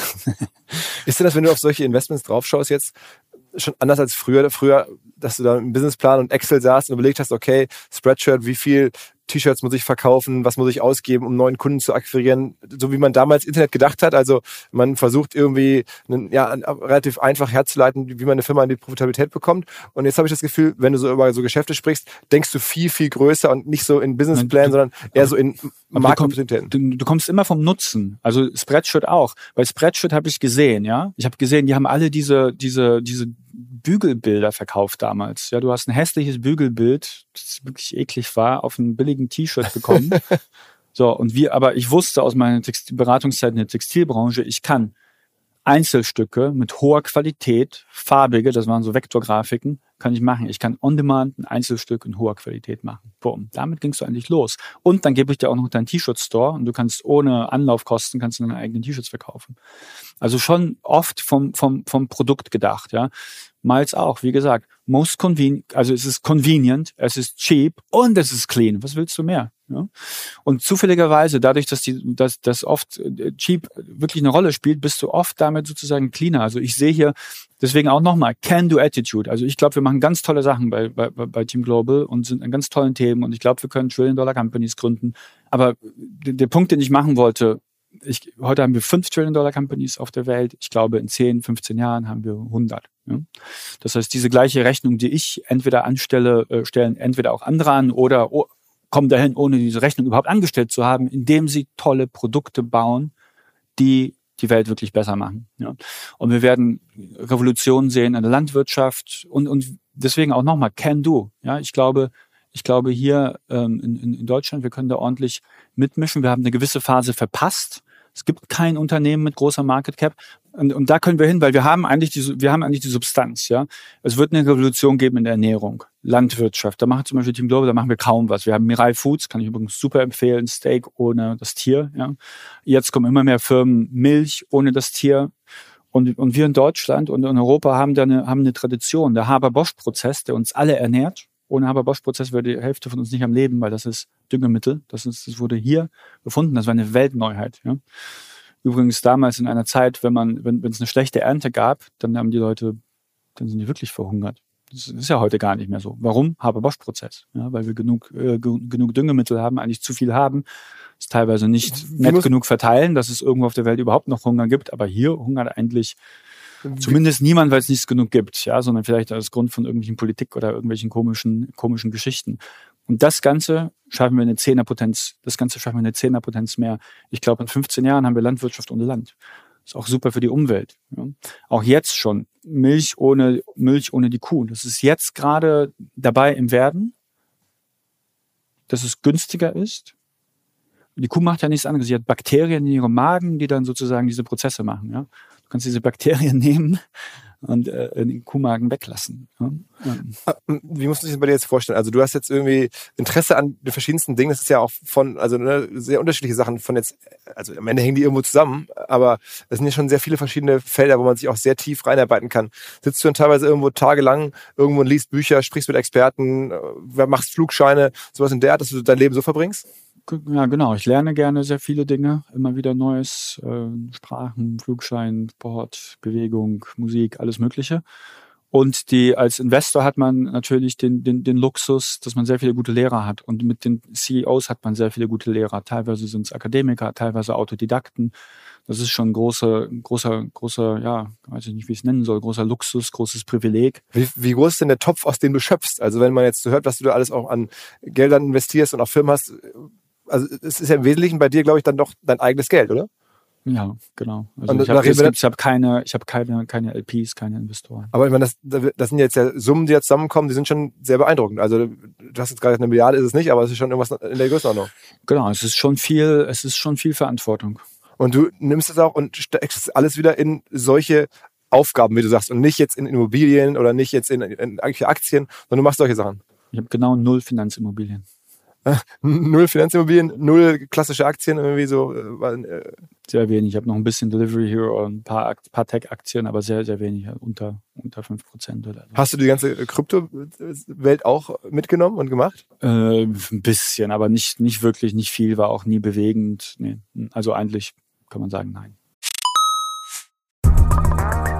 Was mir bislang überhaupt gar nicht klar war, ist, jeder Hersteller von Produkten jeglicher Art kann ein Volksprodukt sein in Kooperation mit der Bild. Das ist insofern natürlich spannend, weil die Bild eine Wahnsinnsreichweite hat, fast 50 Prozent der deutschsprachigen Bevölkerung erreicht und halt dieses Label Volksprodukt vergibt an Partner. Seit 21 Jahren machen sie das. Mittlerweile gibt es 220 verschiedene Volksprodukte und es werden weitere gesucht. Es gab schon Zahnbürsten, Volksakkus, aber auf der Website habe ich gesehen, sie suchen zum Beispiel einen Partner für eine Volkszahnzusatzversicherung oder für eine Volkspizza oder für einen Volksstaubsauger. Also, wer solche Produkte herstellt und auch in größerer Kapazität produzieren könnte, denn erfahrungsgemäß spricht der Verkauf nach einer solchen Kampagne ziemlich an, wendet euch bitte an den Vermarkter der Bild. Die Firma heißt Media Impact und Media Impact sagt übrigens auch, dass 80% derjenigen, die schon mal eine Kampagne in dem Bereich gebucht haben, das wieder tun. Wer jetzt hier erstmals von dieser Möglichkeit gehört hat, bekommt auf seine erste Buchung auch ein Media-Bruttovolumen von 220.000 Euro on top. Wendet euch dazu bitte direkt an Media Impact ein Wort.de slash Bild slash Volks minus Produkt und erwähnt einfach im Gespräch mit den Ansprechpartnern und Ansprechpartnern dort, dass ihr über OMR kommt und dann gibt's diesen Zuschlag. Zurück zum Podcast. Also ich hätte jetzt getippt, dass du auch früh in der Bitcoin-Sache irgendwie mit dabei gewesen wärst oder sowas. Man muss es schon, man muss sich schon darauf einlassen, verstehen. Man kann nicht so viel, man kann, also ich kann das zumindest nicht. Also alle, man kann, am Ende sieht das so viel aus, weil es aber auch viel Zeit gab. Ne? Wenn ich pro drei Jahre ein neues Thema machen kann, habe ich nach zehn Jahren, äh, ähm, ja gut, wir machen ja ein bisschen parallel über, überschneidend, ja, die, dann, dann wirkt das plötzlich so viel, aber das ist schon auch ein Stück weit sequenziell. Ja? Also das heißt, okay, Krypto hat für dich Aber dann haben wir auch immer wieder diese teilweise überraschenden Querverbindungen, von denen man nicht gerechnet hat. Oder wir machen ja auch zum Beispiel ASML, wir machen ja auch eine Laserfirma, wir machen Semiconductor Manufacturing Equipment in Austin, Texas, ja, auch super. Laser Wakefield Acceleration, wunderbares Thema. Übrigens für mich, ich habe ja am Anfang gesagt, ähm, Physik, Kosmologie, Astronomie damals war für mich ein Symbol. Erfolgreicher Unternehmer. Ich habe auch, ich bin nie Unternehmer geworden, um irgendwie für meinen eigenen Lebensstandard, weil mir klar war, wenn ich dazu beitrage, wissenschaftlichen Fortschritt, da wird schon genug Ressourcen bei, bei einfallen. Ja. Und mein Bild war damals, ich möchte genug Einfluss haben, um, wenn über den Bau von Teilchenbeschleunigern entschieden wird, damit entscheiden zu können. Die Teilchenbeschleuniger waren das Symbol für das teuerste wissenschaftliche Gerät. Ja.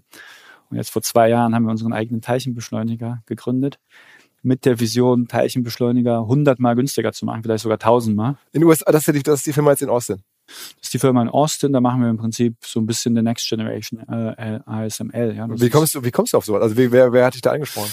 Na, ich, wir brauchten saubere Energie, ja, und dann haben wir auch in ähm, Nuklearenergie in, in investiert und dadurch sozusagen über das Feld gelernt ähm, und sind so auch äh, sozusagen an, an quasi ähm, An die Firma gekommen. an, an Laser gekommen, dass das viel später, ja, nicht in Schritt eins, aber in Schritt drei und vier. Also ja, brauchen wir irgendwann mal Next Level Civilization. Ja, ich glaube, im ersten Schritt reichen uns Renewables, aber in Schritt drei und vier in 30, 40 Jahren, ähm, vielleicht auch vorher, ich weiß, also in Nischen auch schon vorher, ist Nuklearenergie ähm, interessant. Saubere, sichere Nuklearenergie, ja? Kernfusion oder Da hast du auch eine Beteiligung, ne? Oder- auch saubere, sichere Kernspaltung gibt's auch. Ja. Nee, Genau, wie heißt die Firma, die, die du da äh, im Portfolio hast?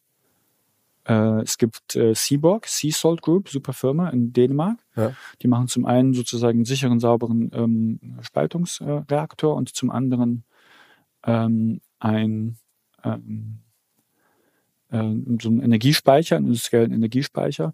Und dieser sicher saubere Reaktor, der braucht halt eben auch die Laser, um diese Reaktion in Gang zu halten. Ja? So habe ich die dann äh, quasi ähm, quasi, also wenn ich jetzt, ich kann keine Kernschmelze haben, dann geht der Laser einfach aus, dann stoppt die Reaktion. Aber das ist lange Zukunftsmusik. Ja, das, das dauert noch ein paar Jahre. Gibt es denn irgendeinen Investment-Style, den du hast? Also wenn du sagst, diese ganzen Firmen, über die wir jetzt gesprochen haben, teilweise überall auf der Welt verteilt, wo du sagst, ich brauche immer mindestens zumindest mal 20 Prozent oder ich investiere maximal das oder ich suche, gucke nach irgendeinem einer ja, äh, Hypothese, äh, offensichtlich innerlich, äh, an die du glaubst, aber irgendwie auch so eine, so eine Finanzlogik, an die du an die Sache rangehst? Oder sagst du, nee, wenn ich da 5 Prozent bekommen kann, bin ich happy oder wenn ich die Hälfte kaufen kann, bin ich genauso happy? Ja, ich bin ja, ich bin ja Unternehmer und ähm, das ändert sich immer nach Phasen, unterschiedliche Phasen. Wie ist der Markt? Wie ist es? Äh, wie, wie ist die eigene Situation? Also da gibt's jetzt kann ich jetzt keine Antwort geben, wo ich sage, das ist jetzt immer das Muster. Aber es gibt verschiedene Muster. Hast du schon mal viel Geld verloren auch, wo du sagst, da war jetzt auf einmal richtig viel Ich habe Geld schon mal viel Geld verloren. Sag mal ein Beispiel. Würde ich lieber ungern machen, weil dann sind immer andere Leute noch dabei gewesen. Dann spreche ich für, spreche ich für die. Ich glaube, die tollen Momente sind, wenn man mit Leuten Geld gemeinsam verloren hat, sich aber trotzdem dadurch gefunden hat. Das ist, ja. Und das heißt ja nicht umsonst, äh, ähm, nicht umsonst Lehrgeld. Deswegen, das ist auch das Tolle daran, wenn man mit eigenem Geld hantiert, oder was heißt mit eigenem Geld, ist ja auch noch alles quasi geliehen und symbolisch. ja. Aber mit dem, wo man, wo man quasi niemand anderem was versprochen hat, nenne ich es jetzt mal so, ähm, ja, ähm, dann, dann ist das, man, man ist für das Lehrgeld selbst, selbst verantwortlich. Aber also ich glaube, ich bin super. Wie siehst du denn das Thema happy, AI? Hast ja. du bei AI ist jetzt gerade so das, was jetzt gerade überall diskutiert wird und überall gehypt ist. Bist du da auch irgendwo unterwegs? Ähm, sehr wenig, aber das ist ja so eine, so eine, so eine Schlüsseltechnologie insgesamt. Das heißt, ich werde natürlich auch diese Tools, die da jetzt im Entstehen sind, nutzen. Ähm, das ist ja ähm, Big Data Sets, Reinforcement Learning. Ich bin sehr froh darum, dass es jetzt ChatGTP gibt und man sehr einfach gesehen hat, jeder jetzt versteht, wow, ja. Ähm, so kann das funktionieren, weil das, weil das die Leute, weil das den Leuten den Glauben an die Technologie gibt und sie natürlich auch anspornt, da verantwortungsbewusst mit umzugehen, ja. Also sag mal, ähm, äh, vieles, was du so erzählst, es erinnert mich auch so ein bisschen an ja, dieses, dieses ganz große Denken, was ja so Elon Musk oder so macht. Ist das äh, auch eine, wie siehst du den zum Beispiel? Ähm, super, ja, das ähm, ist, eine, ist glaube ich, der eindeutig der produktivste Unternehmer dieser, dieser Welt, der auch genuin, glaube ich, sein Bestes gibt, ähm, was Gutes zu machen und auch ein gutes Beispiel dafür ist, dass, dass am Ende, ähm, wenn der Antrieb ist, nicht Geld zu machen, sondern was Gutes für die Welt zu tun, hast du am Ende möglicherweise mehr Geld. Ah, aber da geht, damit geht auch die Verantwortung einher. Ne? Und er hat natürlich auch seine Ecken und Kanten, ist ja klar, aber er wird jetzt auch massiv unter politischen, politischem Beschuss. Äh, ja, das heißt, das ist dann auch ab einer gewissen Relevanz, sage ich mal, es ist ja auch schwer, sich aus, aus Politik ähm, und so weiter hinauszuhalten. Aber auch hier würde ich sozusagen, also ich, ich habe wirklich diese Can-Do-Attitude, ja, das würde ich, würde ich gern hier auch nochmal noch mal quasi eine Lanze für brechen, ja, dass, dass man, dass man, dass wir, dass wir einfach uns dessen bewusst werden, was wir schon geschafft haben, stolz drauf sind. Wir haben die beste Welt, die es jemals gab, mit allen Ecken und Kanten und vieles ist Shit, sag ich mal, aber wir haben die beste Welt, die beste Zivilisation, die es jemals gab. Wenn du dir vorstellst, du unterhältst dich mit jemandem vor 500 Jahren, ja, du stell dir vor, du hast eine Zeitreise, du sitzt vor 500 Jahren mit irgendjemandem im Café, nenne ich es mal, oder in irgendeiner Kneipe oder auf einer Wiese und erzählst ihm, ich glaube mal dies und das, die Welt wird so aussehen, wie sie heute aussieht, der würde dich für verrückt erklären. Ja, und das sind nur 500 Jahre, das sind keine Ahnung.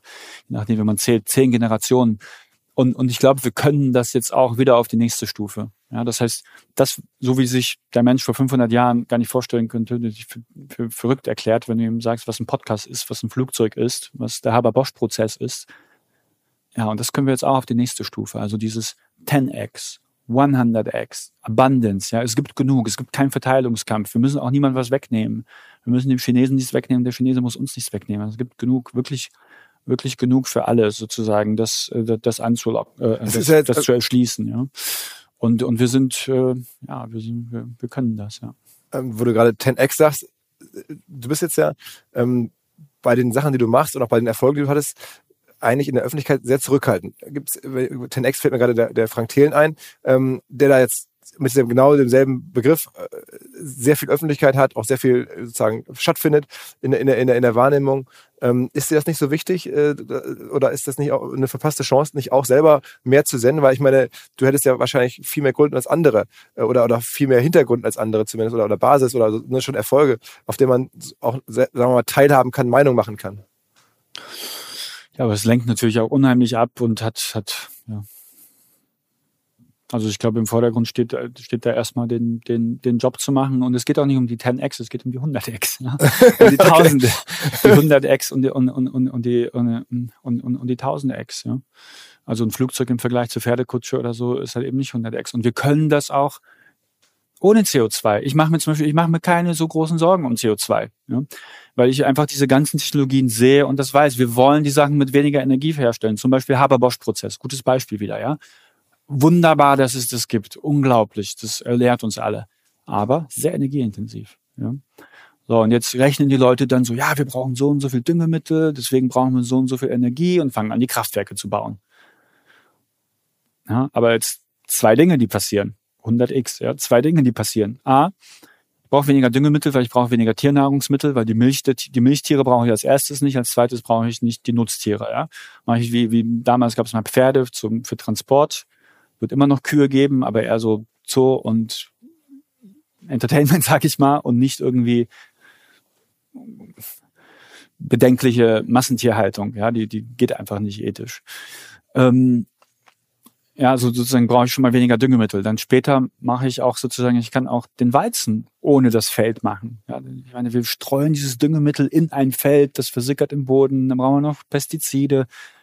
Ja, das heißt, das heißt, wir werden viel weniger Ammonia brauchen in the first place. In the second place, das, das Ammonia, was wir immer noch brauchen, wir brauchen den Haber-Bosch-Prozess nicht mehr, weil wir können mit synthetischer Biologie einfach Bakterien, Zellen, wie auch immer, beibringen, das energieintensiver zu machen. Machen die Pflanzen ja auch. Die holen sich das Ammonia ja sonst ja auch irgendwo her. Die machen das halt nur viel langsamer, aber da ist ja nirgendwo ein energieintensiver Hochhitzeprozess dabei. Das heißt, offenbar kann, geht das physikalisch First Principles. Ja. Aber lass, lass mal auf die, auf die, auf die Kommunikationssituation äh, eingehen, weil auch in Elon Musk und die ganzen amerikanischen Großunternehmer und so viele Menschen ähm, äußern sich. Und dann sagt man in Deutschland, okay, wo sind Leute, die, die wir hervorgebracht haben, die da mithalten können. Da wärst du jetzt jemand. Und auch wenn man dir zuhört, das ist ja wirklich Großdenken, das, das ist ja auch inspirierend für viele, die jetzt ne, das Can-Do-Attitude. Und dann sehe ich dass, dass du aber, dass dir sozusagen soziale Medien und sowas am Ende egal sind, da machst du eigentlich gar nichts. Ähm, oder, es ginge ja, es wäre viel mehr möglich. Du könntest eine ganz andere Rolle einnehmen, aber das möchtest du nicht. Das ist ein bisschen auch vielleicht die deutsche Tradition zu sagen, ich mache lieber und arbeite lieber an einem Ding, als mich zu äußern. Das steht im, ja genau, das steht im Vordergrund. Ne? Und wenn die, ich, weiß ich nicht, man, man sucht die Öffentlichkeit ja auch nicht, das entsteht irgendwie so von alleine und vielleicht forciert, forciert man das. Als ich meinen ersten Schritt habe ich es vielleicht forciert und man genießt auch ein bisschen das Rampenlicht und merkt dann, dass, ja, sagt, sagt sie eigentlich gut, ne? Hat ja auch Schattenseiten. Ja, aber, aber früher war das, früher war es viel sichtbarer. Früher war das ja wirklich, da warst du die Figur für die, einen Teil der, der Digitalwirtschaft und jetzt hast du, weiß nicht, 5000 LinkedIn-Follower, was ja lächerlich ist für, für, die, für, die, für die Rolle, die du gespielt hast. Aber, ist der, aber ich liebe jeden einzelnen davon. sehr nett. wie, wie lebst du? Also bist du in Berlin oder bist du bei dir bei LinkedIn steht, dass du in äh, Palo Alto äh, lebst? Also steht zumindest da eingetragen. Wir müssen uns jetzt vorstellen, dass das Leben von, von Lukas Gadowski. Ja, wie bei uns allen war das jetzt in den letzten Jahren sehr wechselhaft und sehr unbeständig. Irgendwie, ich weiß nicht, ob es bei allen, also die, die Lebenssituation mit dem ganzen Covid war natürlich sehr, sehr unplanbar, ja. Deswegen auch, auch hier so ein bisschen wie bei der Frage mit den Investmentkriterien, das, das ist sehr dynamisch, das ändert sich immer. Ne? Also, also lebst ein bisschen in, in Die letzten beiden Jahre war ich sehr viel in den USA, in Palo Alto, habe ich, haben wir sozusagen auch einen Standort mit, ähm, mit, mit, mit Team Global, haben da auch tolle inspirierende Investments, ob es in Robotik ist. Da mache ich zum Beispiel zum Teil Co-Investments, zum Teil auch Early-Stage-Funds, ja, aber ähm, arbeiten daran, quasi unsere Firmen dort auch erfolgreich zu machen. Zapata, die Luftscooter, über die wir noch nicht gesprochen haben, die werden auch zuerst in den USA, weil da die Regulierung dafür da ist, die werden zuerst in den USA eingesetzt werden. Also ähm, ja, USA, äh, ist ein Thema. Ähm, Europa ist ein Thema. Asien ist auch, Was auch heißt, bist wunderbar. Du viel in Asien, auch, auch räumlich, dass du erlebst ein bisschen? Ja, jetzt mit, ähm, also ich wäre gern mehr in Shanghai, aber das ging ja jetzt nicht mit mit dem mit dem Covid. Ähm, gucken, wie das jetzt ist. Jetzt ist natürlich Geopolitik auch wieder wieder gefährlich. Muss man auch äh, quasi quasi darauf achten. Ähm, das heißt, du lebst also ein bisschen zwischen USA und Berlin oder Deutschland dann im Wesentlichen. Mhm. Plus ein bisschen Ibiza. Ja bisschen Ibiza noch dabei.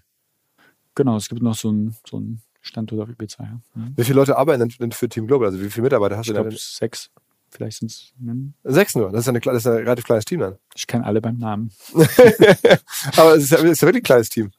Ich hatte jetzt gesagt, es sei so irgendwie so 50 Leute mit Forschung und allem drum und dran, aber es ist. Nee, das passiert dann ja eher ähm, in, den Firmen selber. in den Firmen selber, ja. Mhm. Okay, und was ist so deine Vision für die nächsten Jahre? Du hast jetzt offensichtlich trotz allem äh, Krisen sind erstmal einen positiven Ausblick auf die Welt. Das höre ich so raus. Ja. Also, und es ist unglaublich, was wir, was wir schaffen, was wir, was wir immer noch, keine Ahnung, was, was der Nahe Osten gerade auch an Symbolen schafft. Und, und wie gesagt, das, ja. aber ich würde mich auf das, auf das Positive fokussieren, das Positive abschauen und, und gucken, gehen die Trends zumindest in die richtige Richtung. Und die meisten Trends gehen in die richtige Richtung. Ja.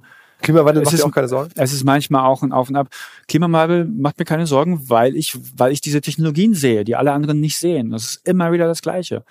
Die anderen sehen, ich meine, Mario sieht's. Mario hat eine große Vision, Enpal. Ja. Das, äh, wir, wir können die, die, wir können mit Renewables alles machen. Und die Leute sagen, ja, was ist, wenn die Sonne nicht scheint? Ja, hallo, da baue ich halt eine Batterie.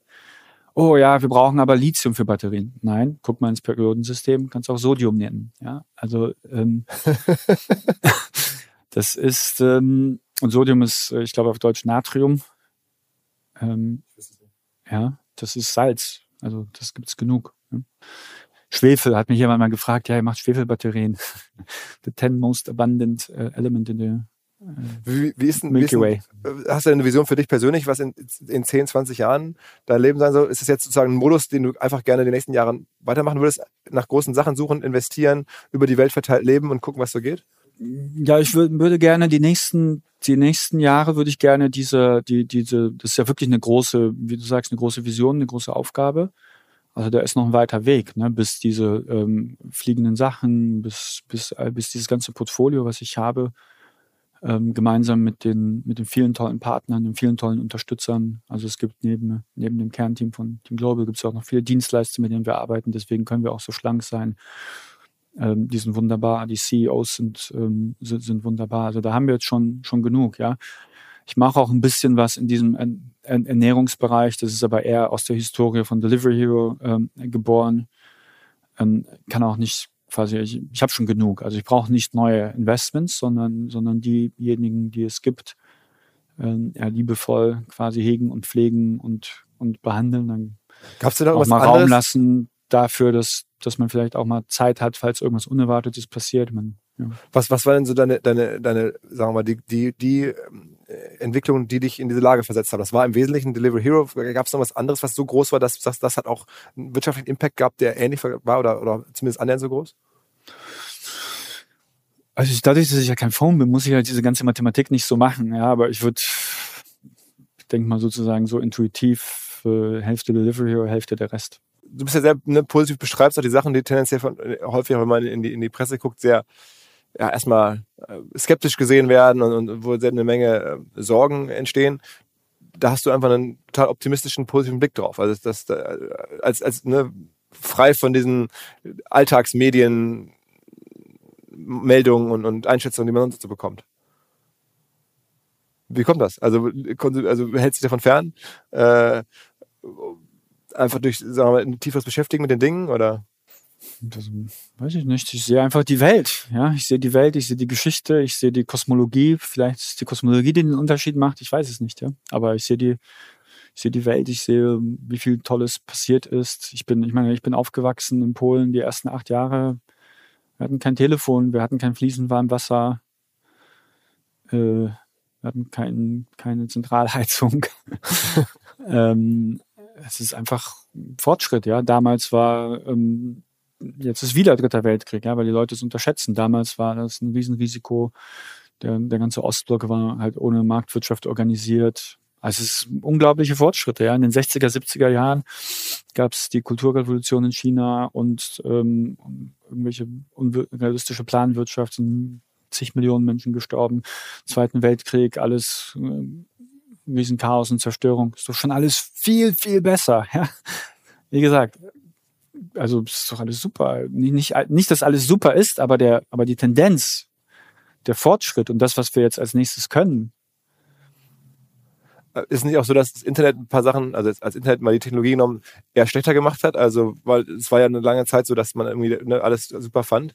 Ähm, und das, das ist noch heute, aber jetzt durch diese ganzen äh, Facebook zum Beispiel wird jetzt viel kritischer gesehen, TikTok wird kritischer genau. gesehen. Genau, wir müssen mit unserer Superpower auch lernen, umzugehen. Und da sind wir, deswegen ist da ist nicht alles, nicht alles perfekt. Also mit den, mit den Superpowern umgehen lernen ist, glaube ich, ein guter, guter Schritt, ja. Und auch hier, hier glaube ich zumindest einen guten Willen von, von Elon Musk. Ob er dann alles dann gut umsetzt und so, ist eine andere Frage. Aber der hat zumindest schon mal die Motivation.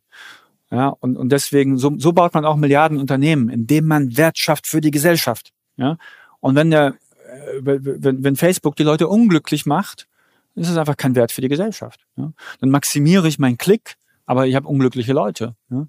Ich kann ja, ich habe wie viele Milliarden User habe ich denn auf Facebook? Da kann ich doch ein Panel nehmen von 100.000 oder 30.000 oder 3.000 und ich gucke, je nachdem, was er postet oder was er liest, wie ist denn, ne, ich sehe die Micro-Expressions AI, ist er jetzt glücklich oder nicht? Ne? Und dann habe ich nicht nur meinen Revenue-Lever, sondern auch meinen Glücklichkeits-, Inspirations-Lever, Productivity-Lever. Das kann Social Media, ja. Das heißt genauso, du kannst entweder verpeilt dann Gewinn maximieren oder du kannst quasi die Leute die Leute inspirieren, bei der Hand nehmen. Und das sind ja die Challenges, die wir jetzt, die Herausforderungen, die wir jetzt haben. Ja, und da wird es vielleicht das eine oder andere Stolpern geben, sicherlich auch das eine oder andere Unglück, aber daraus werden wir dann, dann hoffentlich lernen und diese Tools gut positiv einsetzen. Bildung zum Beispiel, ne? dass wir dann auch, und auch hier Robotik hat eine Chance. Weil, weil, weil wenn wir sozusagen mehr Arbeit durch Robotik äh, ähm, ersetzen, dann sind wir nicht mehr darauf angewiesen, ungelernte Fachkräfte zu, oder wir sind ja noch nicht mehr Fachkräfte, ja, und ungelernte Leute zu haben. Und dann können wir die auch endlich mal vernünftig quasi ähm, vernünftig ausbilden und den, den, den Bildung und Wissen und so weiter zukommen lassen. Wie, wie hart arbeitest du so jeden Tag? Also wenn du, was man sich vorstellt, dass du morgens aufstehst und dann an, anfängst irgendwie im Büro, am Schreibtisch, am Handy und dann bis in die Nacht oder ist das so, dass du das sehr spielerisch machst nebenher und machst viel Sport oder machst auch irgendwie mal ein paar Wochen Urlaub am Stück oder wie? Also Elon Musk ist ja nach wie vor sehr getrieben. Der scheint ja dann irgendwie in den Fabriken zu schlafen und hat das Gefühl, der ist eigentlich immer on, immer am Arbeiten. Ist bei dir auch so? Ähm, nee, das ist phasenweise unterschiedlich, auch immer je nachdem, was man, was, was, was einzelne Menschen können. Also wo die eigenen, also ja, das, was ich mache, ist Passion. Manchmal ist auch Arbeit dabei, aber den Großteil der Zeit ist es eigentlich, ähm, Aber das heißt, du bist schon jeden Tag voll, voll dabei. Also, es müsste ja so nicht sein. Aber man könnte ja einen ganz anderen Lebensstil wählen. Du könntest ja ein paar Aufsichtsratsmandate vielleicht machen ähm, oder äh, aber dir ein sehr angenehmes Leben auch machen. Das, das, wenn ich dich so treffe, dann scheinst du das nicht zu tun, sondern mehr. Ähm, das, fragen, das fragen mich manchmal Leute, weil die sagen, du investierst dann. Ja gut, aber ich bin ja nicht als Investor geboren. Ich investiere zwar auch, aber ich bin da hingekommen. Man ist ja quasi eine Kontinuität seiner eigenen Geschichte. Die Leute machen das, was sie halt eben äh, können. Und ich habe das große Glück, einen Job zu haben, quasi den ich immer machen kann. Ja. Wenn ich jetzt Spitzensportler bin, der eine oder andere, die, die müssen sich auch neu erfinden, sage ich mal, der eine oder andere, je nachdem. Ja. Also ich mache ja eher was, was, was, was ich ja immer weitermachen kann. Okay, also aber am Ende ist es dann schon auch wirklich äh, bei dir arbeitsfokussiert dein ganzes Leben. Genau, vieles auch, ähm, vieles ähm, Personalarbeit, ähm, Recruiting, Strategie, ähm, die Themen verstehen, Querverbindungen machen. Okay, okay, okay. Also äh, eine, eine, für mich faszinierend zu sehen, was äh, für Lebensläufe gibt in der ähm, Digitalwelt und bei dir, wie gesagt, dass ich das so viele Jahre wahrgenommen habe und auch diese Reise ist ja schon ziemlich einmalig von den ersten Sachen, wo man erstmal angefangen hat und jetzt diese ja, Visionen und, und großen du sagst ja nicht wetten, sondern herausfordern, wenn du arbeitest. Ähm, vielen Dank, dass du das mal so erzählt hast und uns da reingenommen hast. Ich, aus meiner Sicht bist du viel zu äh, quiet leider oder viel zu äh, ja, zurückhaltend. Insofern äh, schon mal ein, äh, super, dass wir das einmal jetzt hier so ein bisschen äh, beleuchten durften. Vielen Dank. Ja, cool, vielen Dank. Ciao, ciao. Wir haben einen neuen Partner hier im Podcast, an dem wir mit OMR auch zu einem ganz, ganz kleinen Teil beteiligt sein dürfen. Die Rede ist von Along, eine Firma, die folgendes Problem löst. Und zwar B2B-Verkaufsprozesse sind sehr kompliziert meistens. Es werden verschiedenste Materialien hin und her geschickt, Präsentationen, Videos, Angebote, Case Studies, Kalkulationen in verschiedensten Iterationen mit verschiedensten Menschen in den jeweiligen Verteilern. Ihr kennt es alle, E-Mail-Schleifen, E-Mail-Ping-Pong. Das macht den Prozess häufig kompliziert und zieht ihn sehr in die Länge. Und vor allen Dingen gibt es gar keine Insights aktuell über das Verhalten der Käufer. Also man sieht gar nicht als jemand, der das Angebot unterbreitet, was auf der Gegenseite so passiert. Und genau das ändert jetzt Along. Die bauen die sogenannten Along Spaces, also digitale Sales Rooms, in denen alle Materialien hochgeladen werden können, in denen sich die verschiedensten Parteien austauschen können. Es entstehen einfach drei Vorteile. Man muss nicht mehr in irgendwelchen E-Mails nachsuchen. Angebotene Lösungen und Zahlen und Grafiken können schnell überall in Meetings geteilt werden. Und als Verkäufer sieht man natürlich, wer wann sich über welche Sachen informiert hat, worauf zugegriffen hat. Und man kann Informationen auch live anpassen. Along funktioniert also hier wie ein Co-Pilot, analysiert das Engagement der Interessenten und stellt sogar Empfehlungen für den nächsten Schritt zur Verfügung. Technisch aufsetzen aufsetzen, kann man das alles in wenigen Minuten auch mit dem jeweiligen eigenen CRM verbinden. Das macht Along. Wir glauben auch deswegen dran, weil es im Bereich Digital Sales Rooms die Nummer eins ist auf unserer hauseigenen Softwareplattform auf OMR. Reviews natürlich alles DSGVO-konform. Wer mehr wissen oder vielleicht eine Demo angucken möchte, alle Infos along space, ein Wort along space, space auch ausgeschrieben, alongspace.com slash OMR. Und wenn ihr jetzt über diesen Link kommt, also als OMR-Hörerin oder OMR-Hörer kommt, dann bekommt ihr drei Monate gratis, wenn ihr für ein Jahr bei Along abschließt. Zurück zum Podcast. Dieser Podcast wird produziert von Podstars bei OMR.